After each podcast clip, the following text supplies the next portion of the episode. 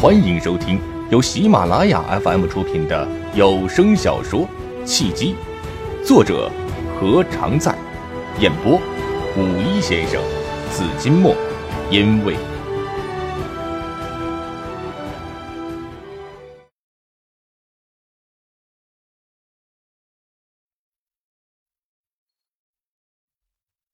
第五章，最长远的投资是感情投资。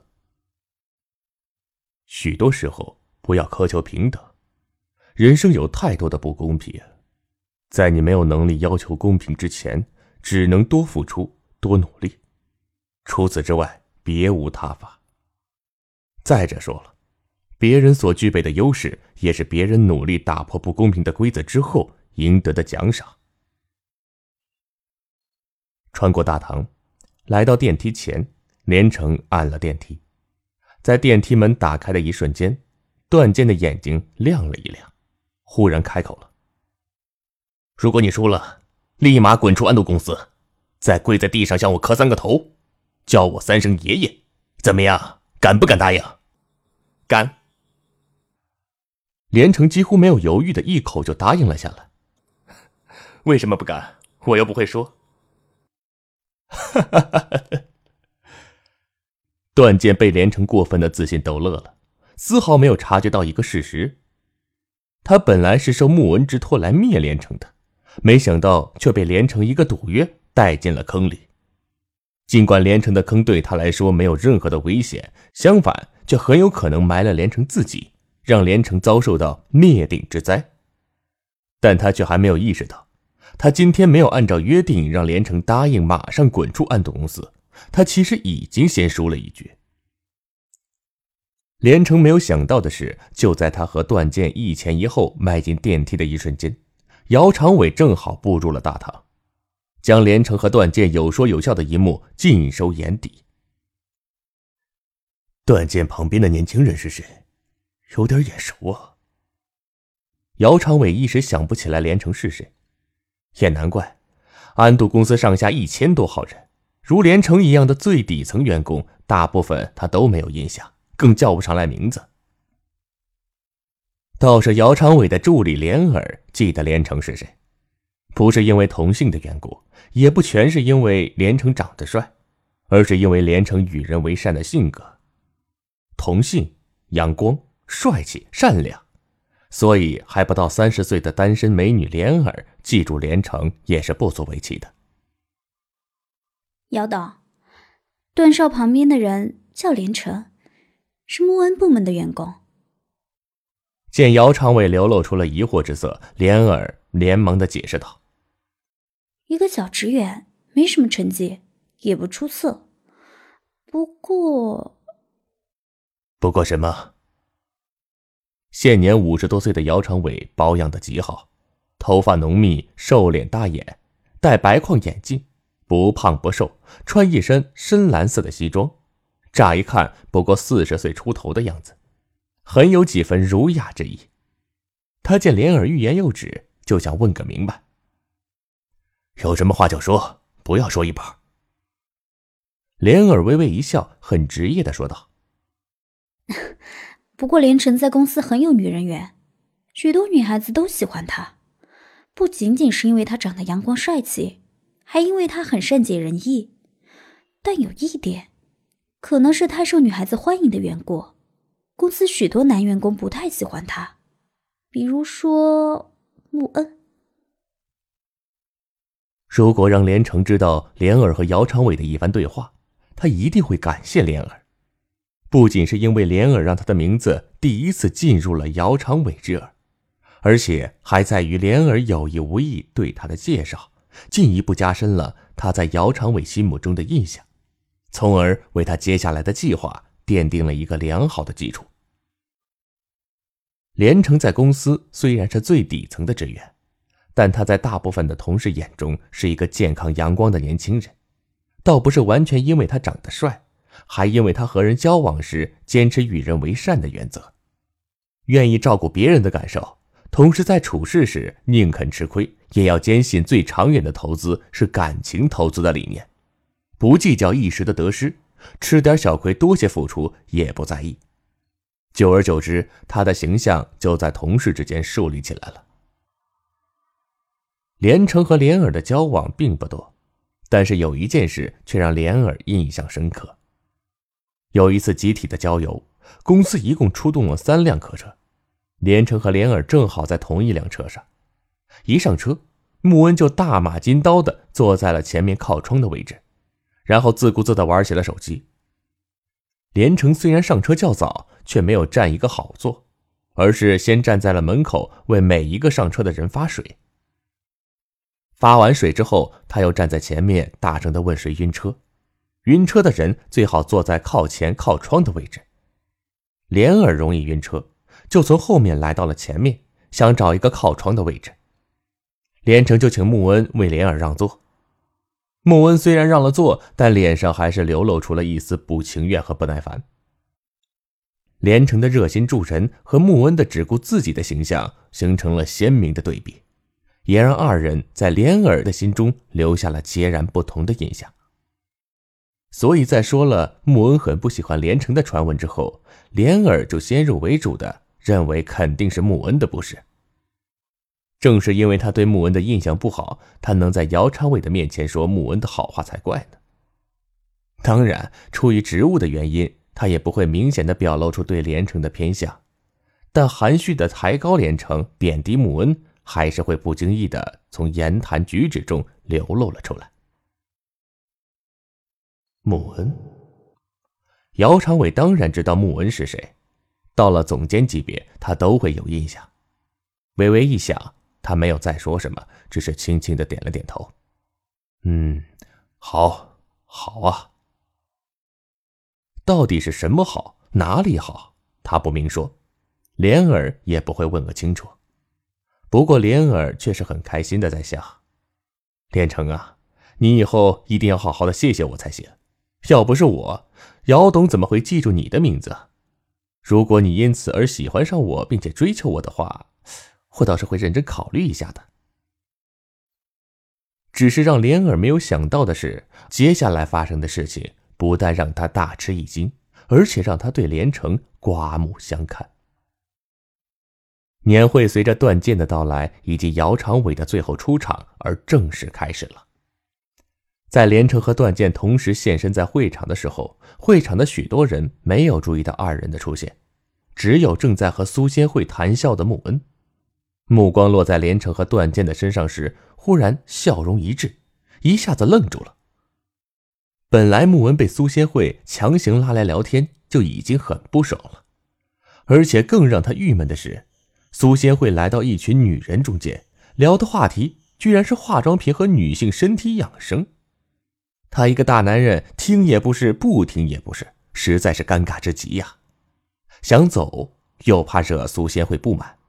不走又插不上嘴，而且女人们说女性身体养生的时候口无遮拦，什么都敢说。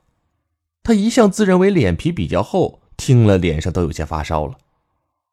好在在无奈和无聊之余，还有段剑收拾连城的事情让他满怀期待，他就耐心的等待着段剑的好消息。谁知才过了没多久，郝楼一脸慌张的、满头大汗的回来了。莫哥，不好了，出事了！郝楼不顾苏仙慧在场，一溜小跑的来到了穆恩面前，小声的向穆恩汇报情况。我刚到停车场，还没站稳呢，就看到了段少的车撞在了连城的腿上。啊！穆恩吓了一大跳，不是吧？段剑收拾连城，直接威胁连城，让连城滚出安度公司就行了，犯不着开车撞人呢。撞的重不重？应该不重吧。一见出事了，我赶紧上来向木哥汇报情况了。后面发生了什么就不知道了。郝楼还以为他做的很对，一脸邀功请赏的表情。真是笨的跟猪一样。如果不是苏仙会在场，再加上场合不对，穆文恨不得一脚踢倒郝楼。怎么就这么没脑子呢？撞人了不赶紧救人，或者再观察一下事态的发展，却跑来告诉自己有什么用呢？他翻了翻白眼，一把推开了郝楼。一边待着去，别在这里碍眼。郝楼不知所谓的咽了一口唾沫，心想：难道又做错了？穆文这个死胖子现在是越来越变态了，心思难猜不说，还动不动就打人，是不是更年期提前了？不对呀，男人似乎没有更年期呀。嗯，不管了，随便吧，反正我是完成了任务。死胖子爱高兴不高兴？我还不高兴呢。年会这么多吃喝玩乐的机会，谁愿意在外面吹风晒太阳啊？还是坐在美食和美女中间享受才是人生的乐事啊！郝楼愤愤不平的想法，穆文自然是不知道的。他只是想不明白，断剑怎么会撞连城？又深入一下，应该是撞得不住，否则现在肯定是乱作一团了。不过，连城为什么要让段剑装上？他又不傻，干嘛不躲开呢？不对，肯定是哪里不对。刚才他指挥下去的时候，连城的表情很怪异。以连城的智商，他不会不知道他是在有意摆弄他的。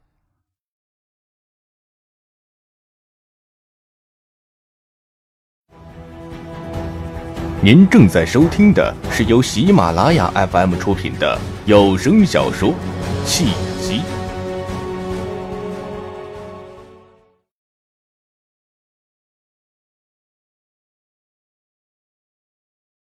越想越觉得事情似乎偏离了预定的方向。穆文目光一扫，居然看见了段剑和连城一同步入了会场。其实二人同时步入会场也没有什么，最让穆文接受不了的是段剑和连城边走边说，虽然不是谈笑风生，但二人的亲密交谈似乎是达成了某种共识，让穆恩充分的意识到了一个事实：二人之间并没有发生他所期盼的事情。也就是说，段剑并没有灭了连城，相反，连城反而说服了段剑，进一步得到了段剑的认可。怎么可能？穆恩的脸上笑容凝固了之后，心情瞬间跌落到了谷底。明明段剑最烦连城了，别说和连城一起说笑了，就连和连城并肩走在一起，他也会觉得有失身份。怎么段剑突然就改变了对连城的态度呢？到底发生了什么变故的？如果说穆恩的好心情因为苏仙慧而变差了，那么现在他的差心情又因为段剑和连城的同时出现而变得更差。正当穆恩按耐不住心中的好奇，想要上前向段剑问个明白的时候，一阵热烈的掌声让他回过了神。姚长伟出场了。作为安度公司创始人兼董事长的姚长伟，其自身的经历堪称是一部传奇的励志教科书。据说姚长伟是经历了十几次创业失败之后，才走向了创立安度公司的成功之路。在创立安度公司之后，短短十几年的时间就积累了十几亿的身价。现在安度公司是基金业内最负盛名的公司之一，姚长伟在业内名声也不错。素以资本运作高手而著名，可以容纳五百人的大厅座无虚席，所有人都起立鼓掌向姚长伟致意。姚长伟微笑，挥手朝人群表示感谢。他一脸淡然的微笑，步伐从容而坚定，在众人的簇拥之下来到了台上。站在台下的连城一脸羡慕的望着台上的姚长伟，对旁边的罗毅说道。当时秦始皇南巡，仪仗万千，威风凛凛，风光无限。刘邦和项羽看到了之后啊，各说了一句话，你知道他们说的是什么吗？罗毅目不斜视，目光只盯着贵宾席的齐全不放，漫不经心的回答道：“你当我傻？真以为我什么都不知道？”刘邦说：“大丈夫生当如此。”项羽说。彼可取而代之，哼，这话你都说了几百遍了，我听都听烦了。等下你用手机好好搜搜刘邦和项羽的事迹，能做到对二人的生平了如指掌最好，做不到的话也要记住一个大概。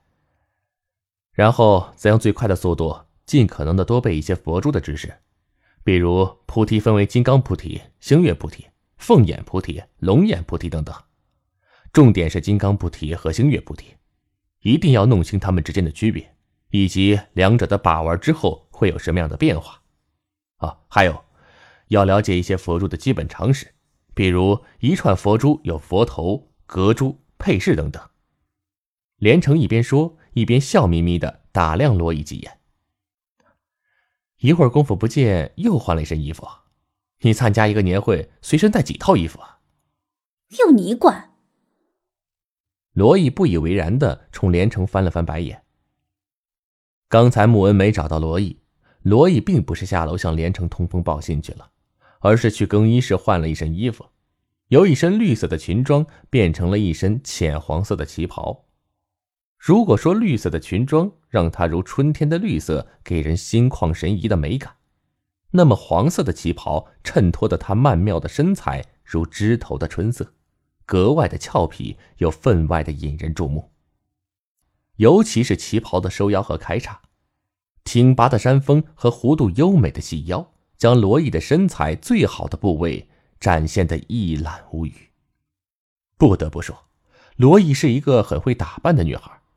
她懂得如何将自身的优势以最完美的姿态展现出来。连城感叹：如果他可以将他的才能如罗毅的打扮一样，毫无保留的让赏识者尽收眼底，他也不会三年都一事无成。所以，有时要学习每一个人的长处，比如会打扮、会展示自己的美，也是生存的必要技能和才华的一种。为什么要了解刘邦和项羽？又为什么要研究佛珠的知识？罗毅用手一抚平坦的小腹，尽力收了收腰，更显得胸前的山峰高耸了几分。他斜了连城一眼：“看什么看？看也白看，又不是你的。”那可不一定啊，说不定有一天还真成我的了。连城搓了搓手。目光中流露出了一丝玩味和暧昧，嘿嘿一笑，故意假装要流口水的样子。要不要给我打个赌？万一有一天你成为我的人？罗毅忙做了一个暂停的手势，他实在受不了连城一脸色眯眯的坏相，忙说：“打住，打住，赶紧的，说正事，为什么？”因为你想让我帮你接近齐全，就必须照我说的去办。连城收起了色眯眯的目光，一本正经的说道：“想要接近一个人容易，但要谈的投机难。话不投机半句多呀。就算我成功的帮你接近了齐全，几句话之后没有找到共同话题，齐全就会再一次把你拉进黑名单呢。”你的意思是？齐全喜欢历史和佛珠，你是怎么知道的？消息来源可靠不？罗毅总算明白了连城的用心。我是怎么知道的并不重要，重要的是你现在只有半个小时的时间了。连城的目光又落到了远处的姚长伟身上，笑了笑。半个小时后就要实施我们的撒酒计划了。撒酒之后，我就会帮你接近齐全。见连城说的笃定，罗毅只好压下了心头的疑问，拿起手机搜索了起来。就听连城一次也无法，反正压了连城的银行卡，不怕他赖账。对了，连城，告诉你一个好消息，刚才你不在的时候，茉莉问你去哪了，看出来了，她对你挺感兴趣。一定要抓住机会哦！罗毅搜索了几下，忽然想起了什么，用力一拍连城的肩膀。连城笑了笑，没说话。平心而论，茉莉不管是相貌还是性格都非常符合他的审美观，但不知道为什么，他就是对茉莉不来电。或许是茉莉过于淡然的性格让他感受不到年轻的激情，又或许是别的原因吧。有时连城也会审视自己，为什么明明觉得茉莉比罗毅好，却不喜欢茉莉呢？也不知道想了多久，他终于想出了一个答案。和男人不坏，女人不爱的道理相通，有时候稍微有点叛逆精神的女孩才更招人喜欢。不过话又说回来了，连城喜欢罗毅，只是想和罗毅在一起享受恋爱的过程。但如果真要上升到结婚的高度，在他看来，茉莉才是贤妻良母的最佳选择。不过，关于喜欢谁的问题，连城只是想一想就抛到了脑后。现在的他顾不上去深思别的问题，眼前就有三个难题等着他去解决。三个难题，每一个都是天大的难题。第一个难题是要借助罗毅之手进入姚长伟的视线。第二个难题是帮助罗毅接近齐全。第三个难题是要请动苏仙慧。毫不夸张的说，不管哪一个难题，连城都没有绝对的把握。不过，应该说是连三成的把握都没有。好在连城坚信，今天是他三分运气的开端。有了三分运气。相信只要经过他的七分运作，会让许多不可能的事情变成可能。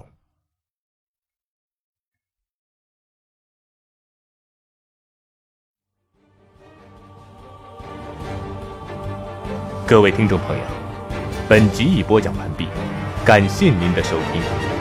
如果有喜欢我声音的朋友，请您点赞、留言，您的支持就是我最大的动力。